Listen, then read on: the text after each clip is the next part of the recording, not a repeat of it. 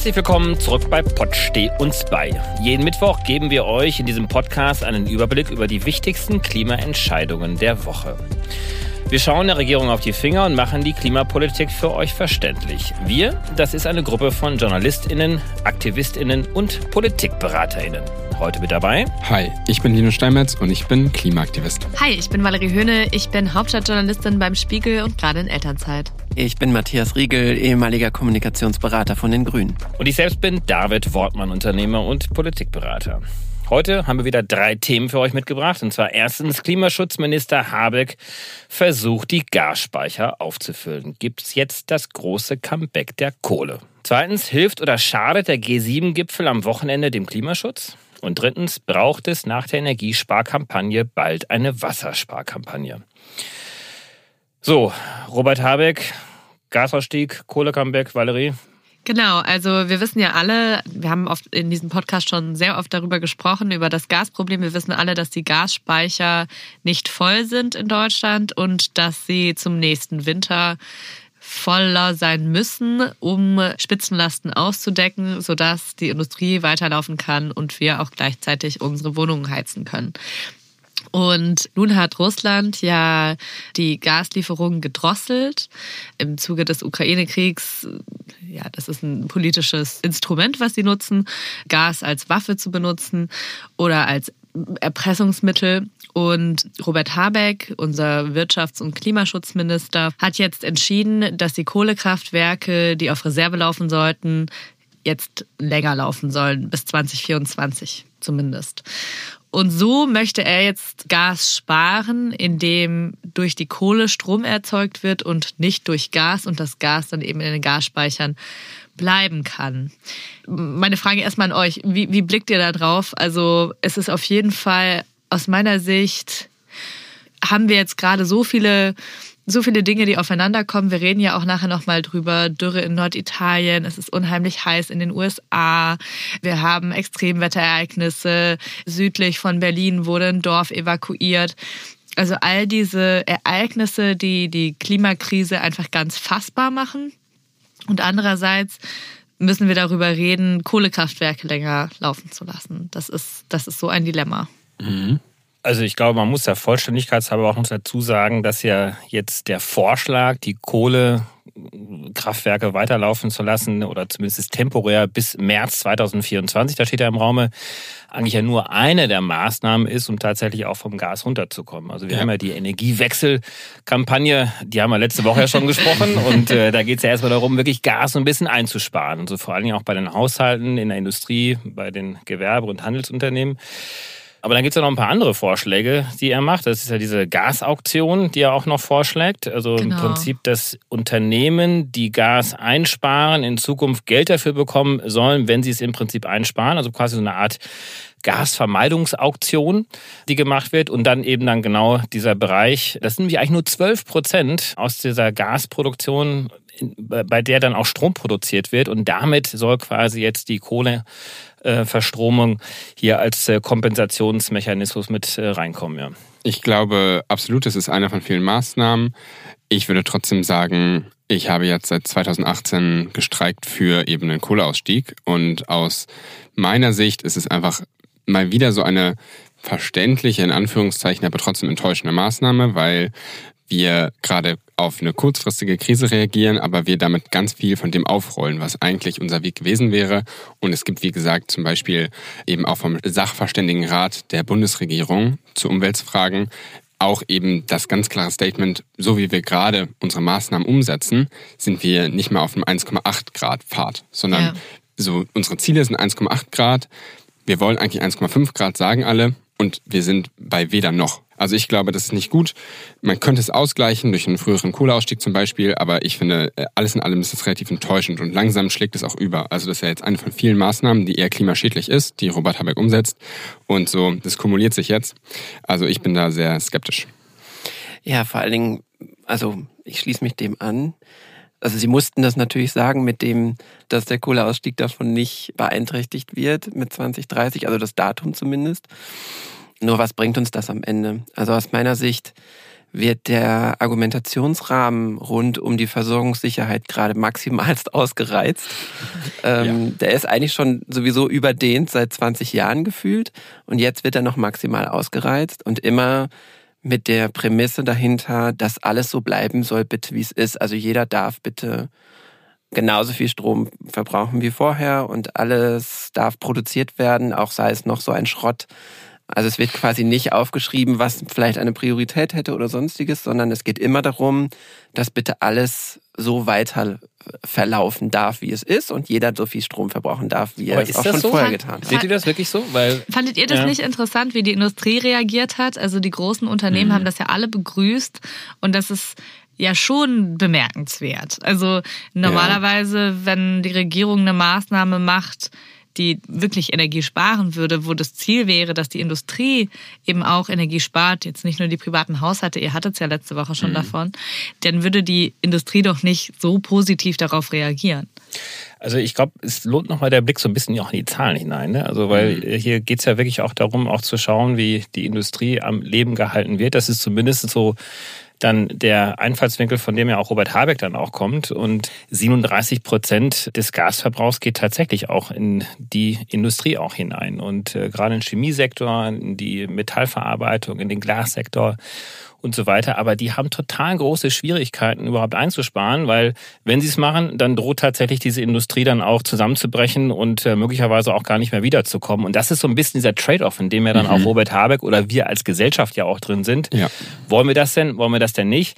Deswegen ist da natürlich so ein bisschen dann auch äh, gerade von dort her dann die Begrüßung dann auch da. Wobei es gab auch Kritik von der Wirtschaft. Das sind vor allen Dingen die kleinen von, mittelständischen Mittelstand Ja, aber das finde ich so ironisch, weil wir müssen uns mal anschauen, wieso freut sich gerade die Industrie Industrie in den Ast ab. Ich glaube, im Kern, die Alternative zu so einer Auktion wäre ja im Grunde genommen härteres Ordnungsrecht gewesen. Das wäre ja gewesen, dasselbe mehr oder weniger zu machen, ohne eben zu kompensieren dafür wirtschaftlich. Das heißt, das ist halt gerade super smooth für die. Die bekommen Ausgleiche dafür. Auf der anderen Seite haben sie eben diese Möglichkeit, dass sie auch über den Winter hinaus und auch bis 2024, also es sind ja schon relativ lange Zeiträume, dass sie die Möglichkeit haben, weiter relativ viel Gas zu benutzen und dass sie offenbar nicht der Punkt sind, wo gerade gesagt wird, da müssen wir am meisten draufgehen. Und wir als Menschen, die vielleicht die Gasindustrie oder die gasintensiven Industrien kritischer sehen, sollten das vielleicht auch hinterfragen. Für mich ist es immer noch eine Art Quittung. Also dass so viel liegen geblieben ist über die letzten, sagen wir mal, fast über 20 Jahre wahrscheinlich. Also das Ziel oder unsere Klimaziele sind keine Grenzen. Es wird jetzt noch ein neues Ziel und dann gibt es noch ein neues Ziel oder das Ziel wird noch weiter ausgedehnt, mhm. wie auch immer. Aber es gibt sozusagen darin keinen festen Zustand, sondern das ist immer noch, sind immer noch dehnbare Begriffe. Und jetzt wird wieder, natürlich muss man das. Ich kann das alles. Wir reden hier über einen ganz schlimmen Umstand, in dem so eine Entscheidung gefällt werden muss. Ich glaube nicht, dass es irgendjemandem leicht fällt zu sagen, äh, jetzt lass mal hier noch weiter die Kohle laufen lassen. Und ich mhm. würde das übrigens, da muss man auch noch mal mit reinziehen. Ich habe jetzt so einen Artikel gelesen, dass das übrigens am Ende auch bedeutet, dass jetzt Mitarbeiterinnen von RWE gar nicht in Frührente gehen können, die die eigentlich geplant hatten. Ja. Weil die so, weil du kannst ja auch nicht einfach mal eben sagen, oh, jetzt hole ich mal neue Leute dazu, nee, sondern klar. das sind ja Fachmenschen, die darin beteiligt sind und dass darin sozusagen das einen riesen Rattenschwanz hinter sich zieht, was das bedeutet, sowas weiter laufen zu lassen. Wir hatten das alles hier schon in unserem Podcast. Man hätte jetzt auch darüber nachdenken können und wir sehen es ja, die Diskussion über Fracking geht wieder los. Die Diskussion über Atomkraftwerk-Laufzeiten geht wieder los, etc., etc., etc also ich sehe mich persönlich nicht in der Lage zu beurteilen, was ist Pest und was ist Cholera da drin. Das heißt, wenn man in der Argumentationsschleife feststeckt, dann finde ich, haben sie es darin noch ganz gut gemacht, dass zumindest schon mal eine Grenze mit kommuniziert ist. Stellt euch vor, sie hätten es offen gelassen. Also sie hätten nicht März 2024 mhm. mit erwähnt. Und auch, das möchte ich nochmal sagen, stellt euch vor, sie hätten nicht direkt mit kommuniziert, dass ihnen trotzdem etwas daran liegt, 2030 mit auszusteigen, weil auch wenn das sozusagen fast utopisch wird, dieses Bestreben muss immer noch im Vordergrund stehen, weil sonst wird es auch schnell unglaubwürdig. Also du hast ja zu Recht darauf verwiesen, dass in der Vergangenheit einiges falsch gemacht worden ist. Aber das hilft uns natürlich aktuell nicht. Das ist verschüttete Milch, wir müssen nach vorne schauen, aber wir können natürlich daraus lernen und schauen, was können wir denn jetzt noch richtig machen. Und wir haben ja auch schon vor einigen Wochen und Monaten hier gesessen und gesagt, was ist denn mit dem Tempolimit? Was ist denn, wenn man wirklich auch wirklich ganz drastische Energiesparmaßnahmen auch machen, sehr viel schneller die Wärmepumpen zum Beispiel ausbauen? Und da haben wir jetzt echt viel Zeit auch verloren. Also ja. wir hätten ja auch in den letzten Wochen und Monaten sehr viel mehr machen können. Aber auch selbst das ist jetzt wieder verschüttete Milch. Also schauen wir mal auf den heutigen Tag. Und eigentlich müsste morgen das Tempolimit ausgerufen werden. Morgen müsste wirklich eine noch sehr viel stärkere ordnungsrechts, äh, ja, politisch abgedeckte Energiesparmaßnahme dann auch losgetreten werden. Also das sollte jetzt eigentlich noch flankierend dazukommen, weil dann ist es eigentlich auch erst nur glaubwürdig auch zu sagen, komm, lass uns auch die Kohlekraftwerke, das sind ja jetzt nur noch ein paar, ja, sind diese Reservekraftwerke, die es werden ja keine neuen gebaut oder so, sondern es sind eigentlich die Reservekraftwerke, die nochmal reaktiviert werden für, für anderthalb Jahre länger. Denn die Alternative, so wie wir sitzen, ist natürlich auch klar. Ich meine, wer soll es denn sonst machen? Ist das die Atomenergie? Das gibt ja natürlich auch einige, die jetzt sagen, okay, lass uns die Atomkraftwerke stattdessen weiterlaufen oder eben dann erneuerbare Energien. Du merkst ja auch darin, dass es vorher nicht mal sowas wie einen Notfallplan gab. Also diese Regierung hat mhm. ja sozusagen das übernommen und hatte überhaupt keinen Wissensstand darüber, wie voll sind eigentlich die Gasspeicher hierzulande. Ja. Und es ist nicht so, als ich erinnert euch vielleicht noch an die Folge noch im Februar, als wir, als das alles noch gar nicht, als da noch niemand eingefallen war in dieses andere Land. Da haben wir nochmal darüber gesprochen, wie dringlich und vor welcher Katastrophe wir da eigentlich klimapolitisch stehen. Und wir haben damals im Februar gesagt, das liegt ja schon 15 Jahre zurück der Ursprung von so einem Konflikt. Und dass das alles sozusagen nicht gesehen wurde und dass sich keine Alternative hin zu diesem schrecklichen Gas, was ja auch letztlich nur ein Übergang ist, ja, dass nichts aufgebohrt wird. Genau in dem Dilemma stecken wir jetzt drin. Das meinte ich vorhin, wenn ich sage, das ist immer noch ein Teil der Quittung, so bitter sie ist. Aber Valerie, eine Quittung bekommt auch Robert Habeck auch, wenn er jetzt es nicht schafft, bis Oktober die Gasbestände bis 80 Prozent zu füllen oder bis November bis 90 Prozent, weil wenn wir das nicht machen und wir einen ganz langen, kalten Winter haben, dann kommt die Schelte der Presse, des Spiegels und andere, die sagen, Robert, du hast hier die Leute in der Kälte stehen gelassen. Warum hast du nicht die Kohlekraftwerke hochgefahren? Ja, mit Sicherheit. Also in dem Dilemma steckt Politik natürlich immer. Wir würden natürlich sagen, Herr Habeck, nicht Robert. Aber äh, abgesehen davon, nee, natürlich ist das so, dass es, ähm, dass es dann, gerade wenn es an Privathaushalte gehen würde, einen, einen Aufschrei geben würde. Und ich bin auch der Meinung, dass dass die Privathaushalte da in einem strengen Winter absolute Priorität haben müssen, ehrlicherweise. Es kann mhm. nicht sein, dass da Leute dann frieren. Ich muss aber auch sagen, dass ich finde, dass, dass das fast so ein Muster zu erkennen ist, wo zum Beispiel mit den LNG-Terminals, mit diesen festen LNG-Terminals, das ist auch wieder fossile Infrastruktur, die gebaut wird, die irgendwie, dann wird gesagt, ja, okay, ja. die ist wasserstoff-ready, aber wir haben es hier auch schon oft besprochen, das ist nicht so einfach, die wasserstoff-ready mhm. zu bauen. Dann lassen wir die Kohlekraftwerke doch länger am Netz. Also es sind ähm, dann, wie kann ich es vergessen, der, der Tankrabatt, der natürlich eine krasse fossile Subvention ist. Und dafür, dass die Grünen in diese Regierung gestartet sind, mit dem Ziel, fossile Subventionen abzubauen, mit dem Ziel, fossile Infrastruktur abzubauen und die durch Erneuerbare zu ersetzen, machen sie mhm. ganz schön viel, was eben nicht so ist. Und ich verstehe, dass der Krieg eine absolute Zäsur ist. Das verstehe ich. Aber trotzdem habe ich im Moment den Eindruck, als würde Habeck fast alles auf eine geopolitische Strategie auslegen, die nicht so viel mit Klima. Ja, aber liegt es vielleicht auch so ein bisschen an der Berichterstattung darüber, muss ich auch nochmal ganz kritisch sagen, ne? weil ich meine, wir reden ganz viel über Kohle jetzt wieder, da steht natürlich in Schlagzeilen, oh Gott, oh Gott, die Grünen, die fangen mit der Kohle mhm. wieder an. Eigentlich geht's aber nur um diesen einen kleinen 12% Anteil des Gas, ja, und keiner spricht so richtig über die anderen Maßnahmen. Ja. Warte, und mhm. äh, zusätzlich passiert ja ganz, ganz, ganz viel ja auch im Bereich der erneuerbaren Energie. Darf ich was fragen? Ja, und zwar, aber darüber also meinst nicht du, gesprochen. Genau, meinst du, dass die Gewichtung in der Berichterstattung sozusagen unterschiedlich hoch ist. Also, ich glaube schon so ein bisschen, weil mhm. ich meine, das ist natürlich total naheliegend zu sagen, oh Gott, die Grünen machen jetzt äh, wieder die Renaissance der Kohle auf, ja. Also ich, ich glaube, es ist sehr schwer, das auszubalancieren und ich glaube, deswegen ist es auch tatsächlich, würde ich dir widersprechen, David, ist es eine balanciertere Berichterstattung, als man jetzt annehmen würde von diesem ganzen Bashing von Robert Habeck, einfach weil wir diese Maßnahmen so oder so bräuchten. Also ich glaube, wir wollen ja auf einen 1,5 Grad Pfad kommen. Die Grünen sagen das auch sehr offen. 1,5 Grad ist unser Ziel wie auch immer. Ist unser Pfad. Sie sagen nicht Pfad. unser Sie Ziel. sagen eben nicht, ist unser Ziel, ist unser Pfad. Das ist sehr wichtig. Genau, es ist Ihnen auch sehr wichtig. Aber um auf diesen Pfad zu kommen, bräuchten wir genau diese Maßnahmen alle und über die sollte auch berichtet werden, weil das ist wirklich gute progressive Politik, weitestgehend meiner Meinung. Aber wir haben eben keine Maßnahmen, die direkt ausgleichen, was wir gerade alles an fossilen Subventionen raushauen, was wir an Kohle machen. Und ich glaube, deswegen ist schon die Denklogik der Politik gerade, kurzfristige Krise wird gerade bekämpft auf Kosten einer sehr viel langfristigeren Krise. Und das ist natürlich im Kern unnachhaltig. Und ich glaube, auch wenn wir die Zahlen uns anschauen, dann waren diese Maßnahmen ja auch geplant. Also wenn wir uns zum Beispiel das grüne Wahlprogramm anschauen, was möglichst nah am 1,5 Grad Pfad sein sollte dann waren diese Maßnahmen alle schon mehr oder weniger vorgesehen und eigentlich bräuchten wir jetzt halt eben Ausgleiche für sowas wie Kohle. Wieso nicht 2025 aus der Kohle aussteigen und dafür bis 2024 intensiver laufen lassen? Das kommt dann auf die Tonnen drauf an. Aber ich glaube, gerade ist es halt wirklich so, kurzfristige Krise, langfristig unnachhaltig bekämpft. Das Hauptproblem ist, dass Türen aufgemacht werden, gerade wieder. Atomkraft wird jetzt diskutiert, die FDP ist sehr vokal. Kohle ist ein ganz großes Thema, aber auch sowas wie Verbrenner und Tankrabatt. Sind fossile Subventionen adäquat oder nicht? Vor einem Jahr waren wir da, glaube ich, weiter als gerade. Da war Konsens, fossile Subventionen sollten möglichst weitgehend abgeschafft werden. Und jetzt sind die Grünen eine Partei, die die beschließen. Ich glaube, das sind Türen. Emissiv bekommen wir das vielleicht unter den Deckel.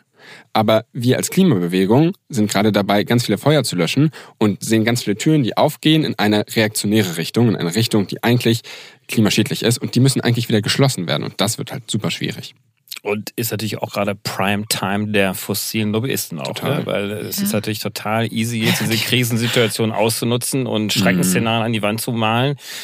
Deswegen ist es für mich aus meines Erachtens nicht nur eine Aufgabe der Politik, da wirklich die Spreu vom Weißen auch gerade zu trennen und ganz, ganz scharfe, rationale Entscheidungen auch zu fällen, sondern für mich auch eine riesengroße Aufgabe der gesamten Kommunikationsbranche.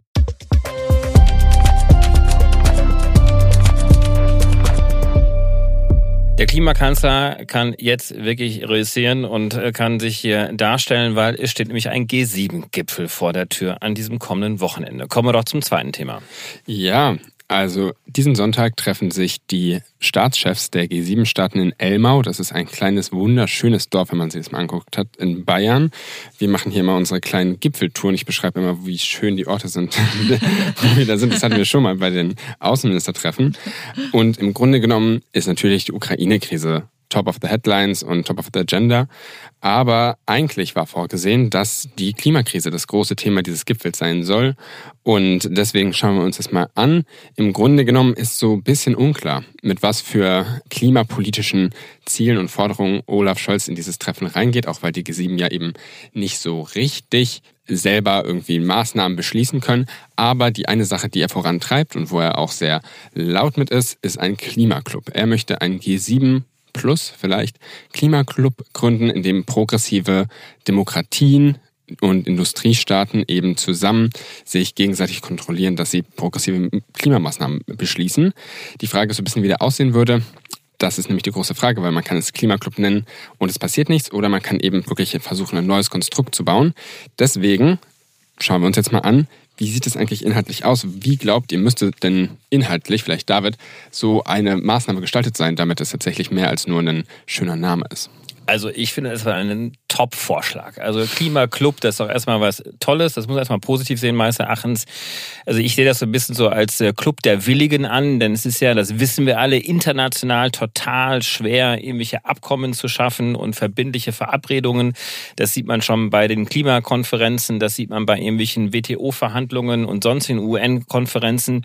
Also ich finde es erstmal ein super Vorschlag zu sagen, lass uns mal mit dem Club der Willigen voranschreiten. Und das ist ja genau die Idee, die im Übrigen ja auch Bundeskanzler mhm. Scholz ja jetzt äh, nicht nur jetzt zu dem G7-Gipfel erst hatte, sondern das ist ja auch Teil des ja. SPD-Wahlprogramms ja auch äh, gewesen, als eine der Maßnahmen, die vorgeschlagen worden sind von der SPD, um international den Klimaschutz auch voranzubringen. Und das finde ich gut. Also die Idee ist ja, dass sich diejenigen in diesem Club drin sind, sich gegenseitig verpflichten, sich erinnern und auch ein Stück weit auch anscheinend auch sanktionieren können, wenn sie eben nicht auf diesem 1,5 Grad Pfad bleiben.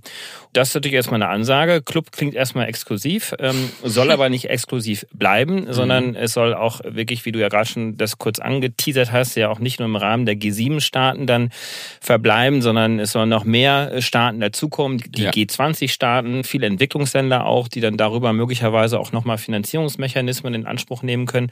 Also ich halte es erstmal für eine super Sache, oder Matthias? Matthias ganz kritisch. Ich weiß nicht, vielleicht bin ich heute der Gegenpol oder so. Ich, ich halte nicht so viel von kommunikativen. Also ich bin ja selber jemand, der sowas erfindet. Deswegen bin ich. Äh, das ist aber nicht, das ist nicht rein Kommunikation. Das ist Nein, nicht, ist ja nicht Kommunikation. Also ich weiß, aber am Ende wird es doch genauso sein. Also du machst Anfang der Woche die Kohlefrage auf und am Ende der Woche hast du die Bilder, dass du einen Klimaclub gegründet hast. Mhm. Und was, womit gehen die Leute nach Hause? Nämlich mit der Sonntagstagesschau. Und ähm, ja, muss man einfach mal. Ich ja, finde, aber es ist doch ein Dilemma unserer wow. Gesellschaft. Ja, also natürlich, ich, aber das also heißt nicht, dass ich immer sich, noch mal nur neue Ziele in den Raum werfe. Aber der macht doch nicht den Klimaclub, weil er montags die Kohlekraftwerke noch mal kurzfristig nach oben nee, schalten Nee, das habe ich auch nicht gesagt. Ich finde nur, ja. darin wird das Dilemma erst richtig sichtbar. Ja. Dass du, jetzt kommt nämlich wieder, Valerie hat es gerade gesagt, sie erwartet eigentlich den Klimakanzler und der kommt, den werdet ihr schon sehen am Wochenende. Wartet's ab, das wird ganz. Und dann wunderschöner blauer Himmel und Sonne und äh, die sitzen da. Ihr erinnert euch alle an die alten Bilder von Elmar mit mhm. Merkel und Obama auf der Bank. Und es wird, es wird herzhaft und traumhaft schön werden. Die Bilder werden ganz toll sein. Menschen lachen und äh, verkünden, dass sie sich wieder neue Ziele vorgenommen haben. Damit ist nicht ein einziges äh, eine einzige CO2-Tonne ja. eingespart. Allerdings, wenn es tatsächlich so kommen sollte, dass man einen gegenseitigen CO2-Preis in den G7-Staaten vereinbart, ja. äh, der in äh, den Staaten trägt und die sich dann auch sanktionieren können, wäre das natürlich schon. Ja, klar. Was sollt ihr sonst machen? Sollt ihr aufhören, sich zu treffen? Oder ich meine, äh, nee, G7 ist ja G7, das ist kein Parlament, das Nein, ist keine Regierung. Nicht. Also äh, das ist ja erstmal besser als nichts, oder? Absolut. Und ja. wir dürfen ja auch nicht vergessen, wir haben ja hier schon ein paar Mal über die G7-Gipfel gesprochen und zwar über die MinisterInnen, die sich ja in den unterschiedlichen Ressorts ja auch schon ähm, getroffen haben, nämlich die AußenministerInnen und zuletzt ja auch die Energie- und äh, Klimaministerin. 2014. Und da gab es ja dann schon auch sehr erstaunliche Textanteile, dass beispielsweise ja auch die erneuerbaren Energien im Stromsektor bis 2035 zu 100 Prozent in den G7-Staaten dann auch ja. dann stattfinden sollen, dass fossile Subventionen, außer die effizienten fossilen Subventionen, da können wir gleich nochmal drüber sprechen, dass die auch alle weggehen sollen und dass es auch einen Kohle Face-Down auch geben sollte. Aber jetzt, glaube ich, wäre natürlich die Chance, und da gebe ich natürlich euch ein Stück weit recht, wenn es nicht nur im Bereich der Kommunikation bleiben sollte, mhm. dass jetzt nochmal die Staats- und Regierungschefs nochmal nachlegen und sagen, das verschärfen wir nochmal, was vor ein paar Wochen verabredet ja. worden ist. Ich bin sehr gespannt, wie wie die Dramatik der Situation dargestellt wird. Also wir haben es ja erlebt bei diesen Vortreffen von den einzelnen Ressorts, dass zumindest so habe ich es wahrgenommen, dass ziemlich dramatisch dargestellt wurde und auch erkannt wurde, dass wir eigentlich sozusagen apokalyptische Verhältnisse vor uns haben und dass damit sozusagen das, die Notwendigkeit des Handelns auch größer wird. Und das hat sich auch in den Texten, zumindest in denen, die ich gelesen habe, immer wieder gespiegelt und auch teils in der Berichterstattung. Und ob das jetzt, also ob sie das schaffen, in der Dramatik und das auch so groß am Wochenende rüberzubringen, also wirklich, das, also ein wirkliches Bestreben, mhm. was dieser Club könnte, auch die Ausmaße, die das einnehmen könnte, die Chancen, die dahinter steckt. Wenn man das schafft, mit der Dramatik zu verbinden, können wir nächste Woche nochmal darüber sprechen. Ja, ich glaube, eigentlich der einfachste Teil, Matthias, wie du es auch angedeutet hast, ist das Problem klar zu benennen. Weil das haben alle Staatschefs der G7, soweit wie ich es gesehen habe, schon relativ klar für sich bei sich zu Hause gemacht. In dem Klimaclub können sie das gerne nochmal zusammen machen. Was wirklich spannend ist, was Valerie ja schon angedeutet hat, ist, wenn CO2-Preise in, ins Spiel kommen, wenn man sich gegenseitig anfängt zu sanktionieren oder sich eben gegenseitig Räume schafft, zum Beispiel eben auch Handelsräume schafft, die dann irgendwie gewisse Klimastandards haben. Das sind diese Punkte, wo es tatsächlich spannend wird. Aus klimaaktivistischer Sicht ist es eigentlich immer gut zu fragen, auf lange oder kurze Sicht, was macht das emissiv? Geht da durch was runter? Und so Begriffe wie Klimaclub laden natürlich dazu ein, dann doch nicht so viel machen zu müssen, weil nicht viele Leute hinter den Titel schauen. Und deswegen ist das, glaube ich, eben das Risiko im Grunde genommen bei der Sache. Aber was ich wirklich interessant finde, ist, wieso eigentlich die G7 so einen Klimaclub gründen? Wieso machen das nicht die klimaprogressivsten Staaten der Erde? Weil die G7 sind bei Gott nicht die klimaprogressivsten Staaten, sind auch nicht die, die pro Kopf die geringsten Emissionen haben, sondern wir haben ja, aber Beispiel gerade deswegen sollten die es machen, oder? Ich Ja, meine, es wäre jetzt blöd, wenn wir jetzt Klar, die Klimaclub gründen, die schon komplett 100% auf erneuerbare Energien wären. Ja, aber das Selbstframing ist ja positiv. Also sie sagen, wir wollen ein Klimaclub sein, weil wir so gut sind, aber die USA haben ja zum Beispiel nicht mal ein ordentliches Ausstiegsdatum für Ja, ihre aber, Kohle. aber also, ehrlicherweise, ich meine, wenn, wenn du sagst, die klimaprogressivsten Staaten der Welt machen das und die, Ja, die verhängen die dann Zölle gegen, äh, die gegen die Islands, EU und, äh, und die USA, ja, dann kommen sie Klar. halt nicht mehr in den Wirtschaftsraum rein. Also klar, es ich ist glaube, es ist trotzdem, halt- Aber so, schau doch es mal. ist nicht sehr humble. Wenn da jetzt nichts vorgeschlagen worden wäre, dann hätten wir doch sehr viel mehr Grund zur Kritik gehabt. Jetzt haben die mal einen tollen Vorschlag und jetzt wird es auch wieder auseinandergerissen. Das ist doch, das ist doch also, mein Job. äh, Lass Ich uns doch einfach mal, ja, aber lass uns doch einfach mal sagen, okay, eine gute Idee im Grundsatz und lass uns was draus machen. Also das ist zumindest meine Haltung jetzt an dieser Stelle. ich und, bin echt äh, gespannt. Oder? Ja, ich bin echt dann- gespannt. Ich glaube, dann- also wenn das so kommt, dann finde ich das auch gut. Ja, dann lass uns doch das Kommuniqué lesen, was die da beschließen und dann können wir einen Follow-up machen nächste Woche, wie konsequent sie es sich durchgezogen haben. Ich bin da nicht sehr optimistisch, aber wir werden sehen. Habt ihr dann ein Follow-up gemacht äh, von den Fridays for Future seit dem letzten Energiegipfel der G7? Ähm, habt ihr da nochmal ans Bundeskanzleramt geschrieben?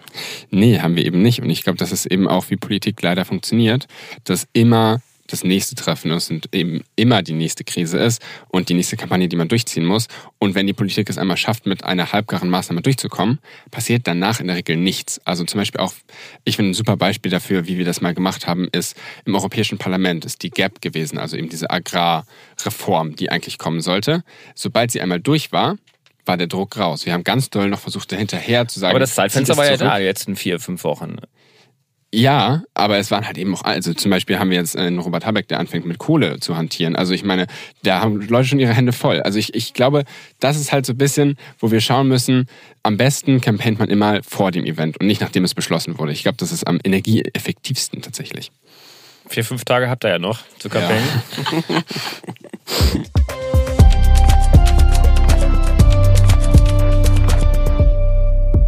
Thema Nummer drei. Wir sprechen ja hier sehr viel über Klima, sehr viel über Energie und jetzt in diesem Kapitel über Wasser. Warum, Matthias? Weil wir nicht nur Kilowattstunden einsparen müssen, sondern auch Liter. Ähm, wir haben über die Kampagne letzte Woche schon gesprochen, energiewechsel.de.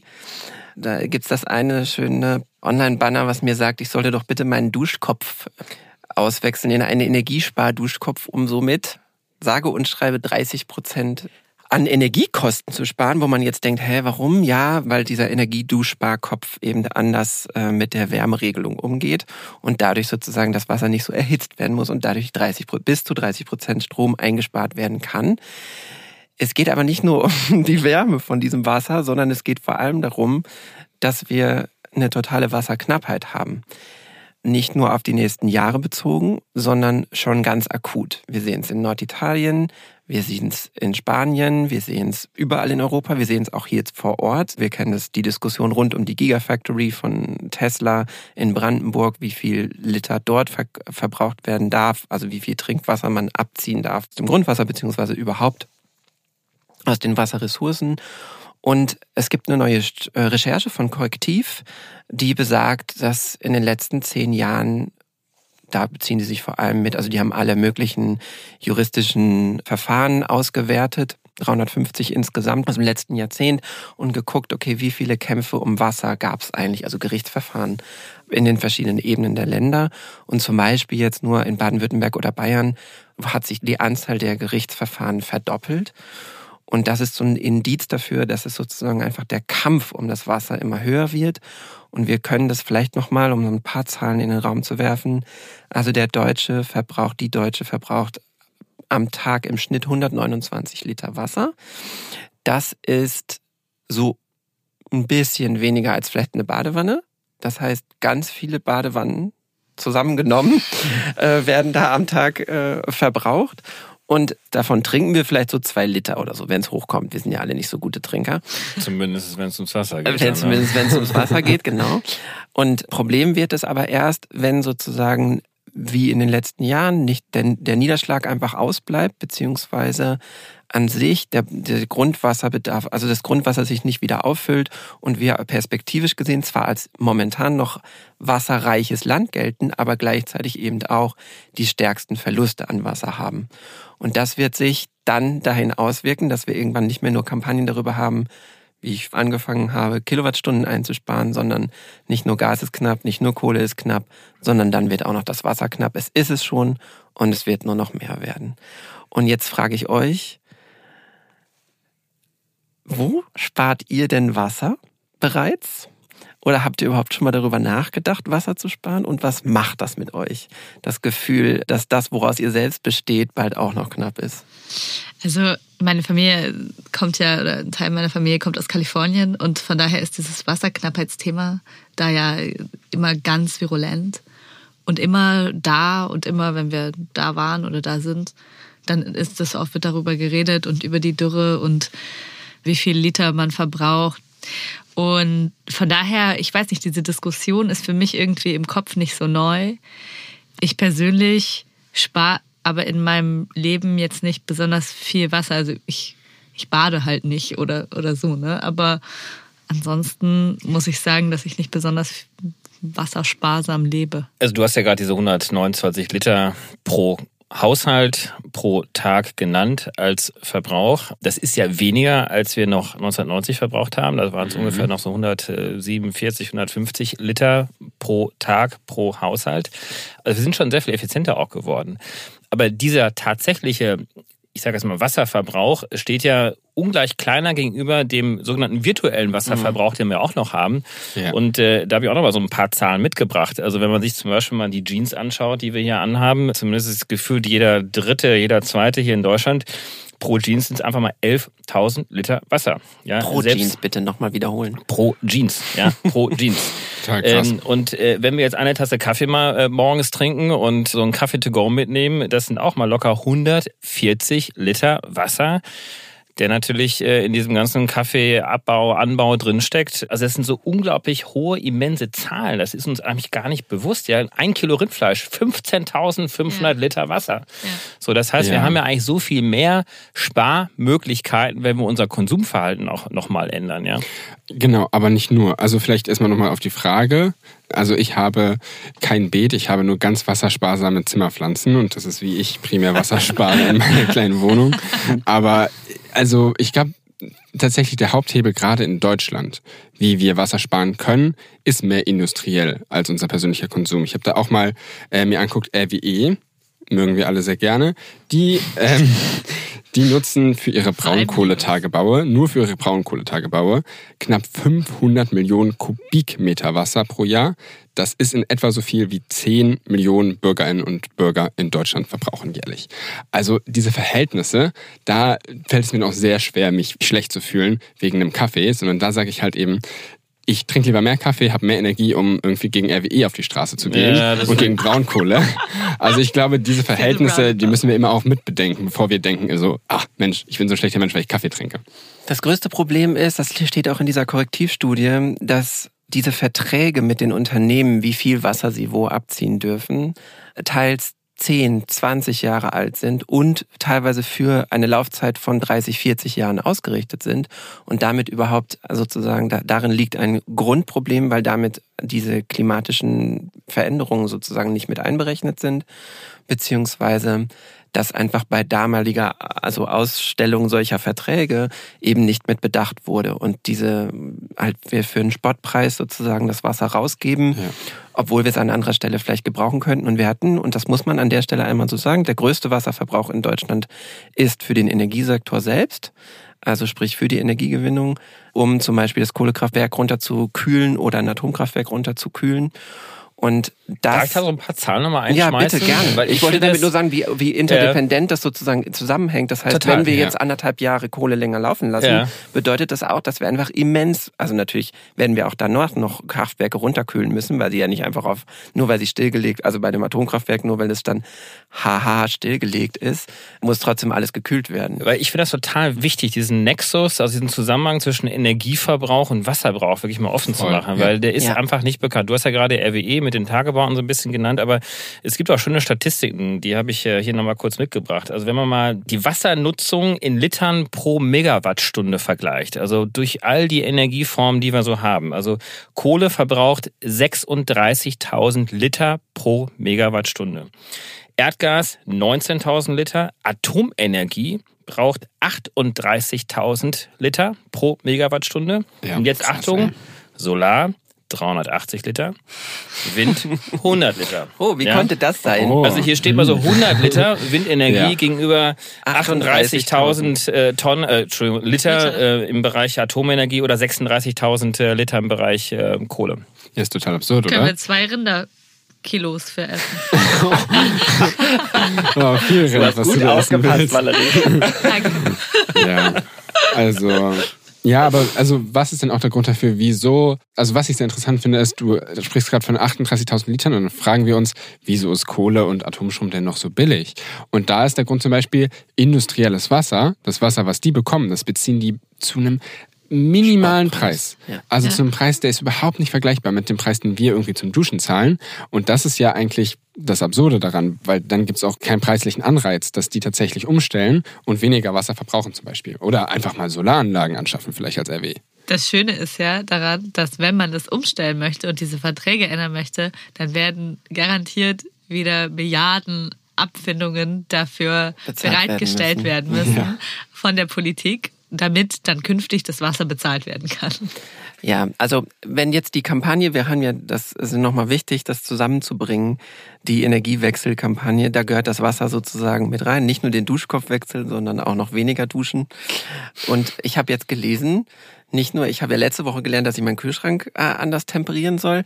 Jetzt habe ich gelesen, voll wichtig, dass man eine gute Spülmaschine hat und nicht spült, weil das viel, viel, viel, viel Ja. Wasser äh, spart und vor allem, weil die Spülmaschine, die neuesten zumindest, noch, also die spülen halt mehrfach mit dem alten Wasser. Also die spülen so dem, also die speichern das Wasser und spülen dann noch mehrfach durch. Und äh, solche Dinge lernt man noch nicht auf der Webseite des Bundesministeriums für Wirtschaft und Klimaschutz. Aber die Bundesregierung hat zumindest angekündigt, dass es ein, eine nationale Wasserstrategie geben soll. Zum Ende des Jahres soll da ein Entwurf vorliegen. Also ich kann jedem wirklich mal empfehlen, das Buch von Maya Lundemar zu lesen, Die Geschichte des Wassers. Es ist Ja. äh, kein Sachbuch, es ist ein Roman, aber da kriegt man ganz, ganz, äh, geht wirklich unter die Haut, ganz eindeutig mal beschrieben, wie das dann ist, in einem Land zu leben, in einer Zeit zu leben, wo das Wasser wirklich, wirklich knapp wird. Das, was heute schon Kalifornien in Teilen erlebt, aber natürlich auch Südfrankreich, Spanien, Italien auch erleben wird und natürlich auch Brandenburg oder auch äh, Deutschland insgesamt. Ich glaube, äh, für den privaten Wasserverbrauch ist es dann einfach wichtig, so ähnlich wie die Spülmaschine, Wasser mehrfach zu nutzen. Also einfach Wasser, was sozusagen jetzt nicht das, ne, nicht jedes Wasser, du schaust schon so, aber, aber es gibt natürlich schon irgendwie Tätigkeiten, wo Wasser anfällt, mit dem man gut noch einen Rasen sprengen kann. Ja. Ja, Ja. und da vor allem soll man dafür vor allem das Regenwasser nutzen, ne? also von dem Klar. wir wenig haben, aber trotzdem. Wenn es dann keins mehr gibt, wie zum Beispiel in Kalifornien, dann kann man das halt nicht Ja, machen. oder Ja. das in, äh, also die Po-Ebene in Italien, das habe ich jetzt durch diese Recherche jetzt hier gelesen, dass es einfach vier, fünf Monate nicht geregnet hat. Das muss man sich nochmal. Total krass. Ja. Und dass es sozusagen der größte Fluss Italiens. Äh, Italiens einfach jetzt so ein kleiner Rinnsal ist. Wir haben ja so ein paar ähm, Sparmaßnahmen ja schon irgendwie einfließen lassen. Ich glaube, die kann man sich wahrscheinlich auch nochmal irgendwo nochmal ergoogeln, auch im, im Netz. Aber was ich auch wichtig finde, ist darauf hinzuweisen, es geht ja nicht nur darum, jetzt äh, Wasser zu sparen, sondern auch wirklich auch mal die anderen Politikfelder auch mit im Blick zu nehmen. Also gerade auch die Landwirtschaft, die Forstwirtschaft spielt ja eine sehr, sehr große Rolle. Also wenn wir anfangen, unsere Wälder mal wieder aufzuforsten, das hilft ja auch lokal zu einer gewissen Feuchtigkeitsbildung. Äh, Moore beispielsweise, also Feuchtgebiete Ja. auch zu schaffen. Die binden im Übrigen ja auch sehr, sehr stark auch CO2. Die ganze Abwasserpolitik, die Kommunalpolitik kann sich da nochmal sehr viel resilienter auch aufstellen. Äh, das soll im Übrigen dann ja dann auch in diesem, in dieser nationalen Wasserstrategie ja auch mit drinstehen. Ich glaube, die haben diesen schönen Begriff gewählt, der Schwammstädte. Also, dass im Prinzip Städte und Kommunen in Zukunft die Fähigkeit haben sollen, Wasser aufzunehmen, dann allerdings auch zu halten. Denn was wir ja auch haben, ist ja nicht nur ganz, ganz starke Trockenheit, sondern temporär, wie wir es ja auch im letzten Jahr im Altal gesehen mhm. haben, ganz, ganz, ganz, ganz starke Regenfälle. Ja. Nur das Problem ist, die werden nicht gehalten, die sacken genau. irgendwie weg und äh, helfen eigentlich gar nicht großartig. Aber wenn man die irgendwie halten kann, diese Wasserströme, das ist dann auch Teil der nationalen Wasserstrategie. Wenn die Böden natürlich auch nasser sind und nicht so kreuztrocken, dann können die natürlich auch mehr aufnehmen. Genau. Kann man und ich kann jedem empfehlen, ich war gerade länger mit einem Wohnmobil unterwegs. Da lernt man auch sehr gut mit Wasser hauszuhalten.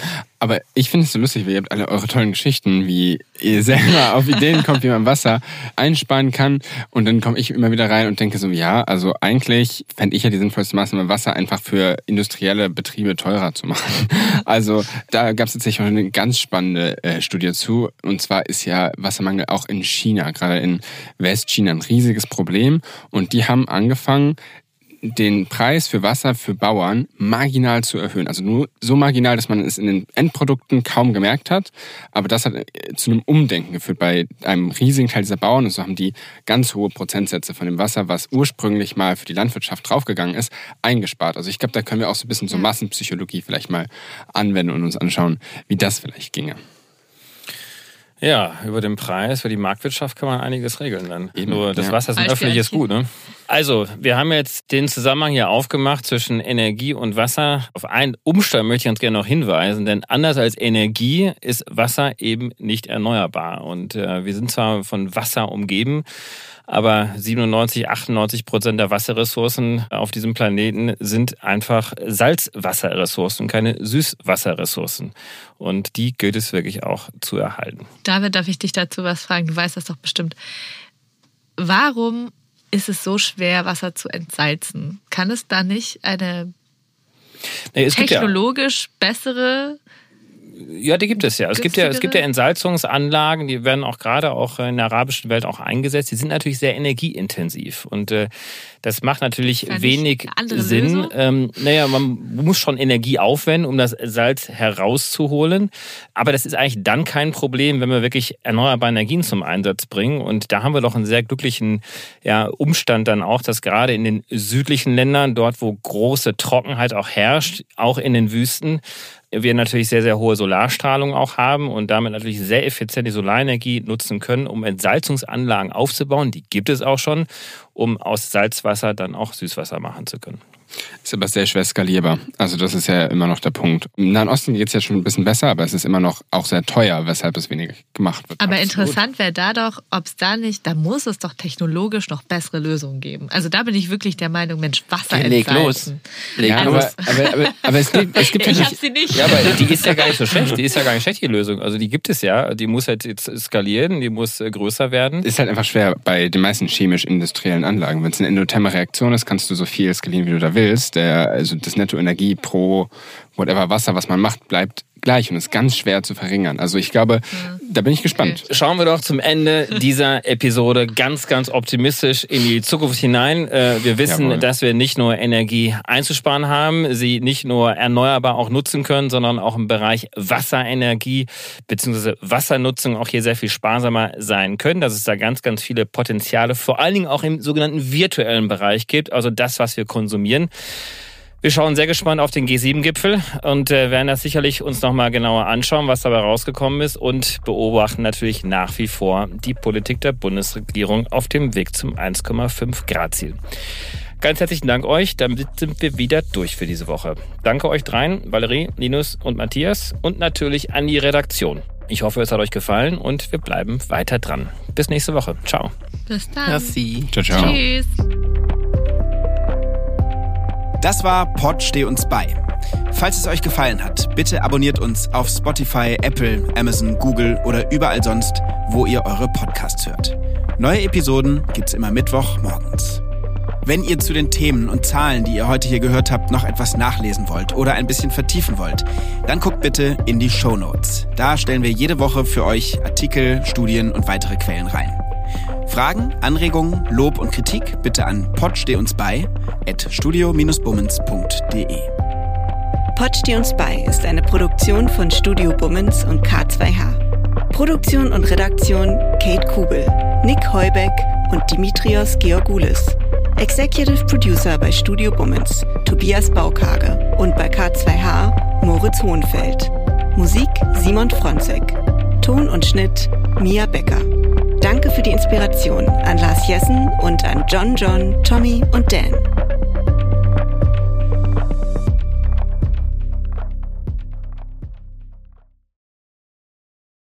Die Studio Bummens Podcast-Empfehlung. Ich bin ganz aufgeregt, weil wir haben uns ja in einem Podcast eigentlich kennengelernt und dann haben wir entschieden, dass wir quasi jetzt einfach uns weiter kennenlernen wollen und das machen wir weiterhin in einem Podcast. Ich möchte erstmal noch festhalten, dass nicht wir uns entschieden haben, sondern dass du mich aktiv gefragt hast. Und das ist so ein guter, ein guter Moment für mich, weil wenn alles schief geht, kann ich dir Vorwürfe machen, Salwa. Dass ich schuld bin, weil ich dich gefragt habe. Das Ja. wäre so ein Kla das ist wirklich klassischer Männermove. Am Ende bin ich schuld. Du, du hattest gar keine Chance gegen mich, richtig? Das ist das Wichtigste daran, dass man am Anfang Schuldzuweisungen äh, schon mal äh, Schon mal klärt, schon mal die zuordnet. Fronten Ja. klärt. Ja, finde ich gut. Hallo und herzlich willkommen, finde ich die Podcast-Phrase. Das sagen die immer. Hä, was willst du denn sagen? Was willst du, Ich was, möchte was sagen, wir? was- wir haben uns was noch gar nicht, Extravagantes. wir haben uns noch nichts überlegt, wie wir die Menschen, die hoffentlich das hören werden, wie wir die begrüßen. Förmlich, Handschlag, würde ich Hey, sagen. yo! Wenn wir in einem Raum aufzeichnen, können wir uns ja auch immer so abklatschen.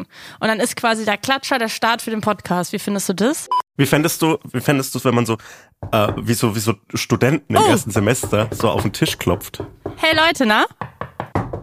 Nee, das ist komplett scheiße. Nee, das funktioniert irgendwie nicht. Kleiner Vorschlag, wie wär's mit Hallo? Hey Hotzo, ich freue mich sehr. Wir machen einen Podcast zusammen. Das Schwierige an einem Podcast ist es wie mit einem Hut, finde ich. Wenn du erst, den ersten Tag einen Hut trägst, ist es weird. Wenn du immer einen Hut trägst, ist es absolut okay. Zum Beispiel so Ray Garvey, der hat immer einen Hut auf und da wundert man sich auch nicht. Aber der erste Tag, an dem Ray Garvey einen Hut auf hatte, war weird. Ich bin dafür, dass wir in Zukunft mit Klopfen begrüßen und ab dem Moment, wo wir einen Podcast haben, auch einen Hut tragen. Es gibt, glaube ich, vier Millionen Einwohner Berlins und ich glaube, genauso viele Podcast-Ideen entstehen an jedem Tag. Ja, und einer davon sitzt hier gerade. Warte, warte, einen Satz möchte ich noch haben. Salwa, und deshalb machen wir zusammen einen Podcast. Hotzo, ich freue mich drauf. Das wird gut. Von Studio Bummens, Hotz und Tumsi. Immer samstags. Überall, wo es Podcasts gibt.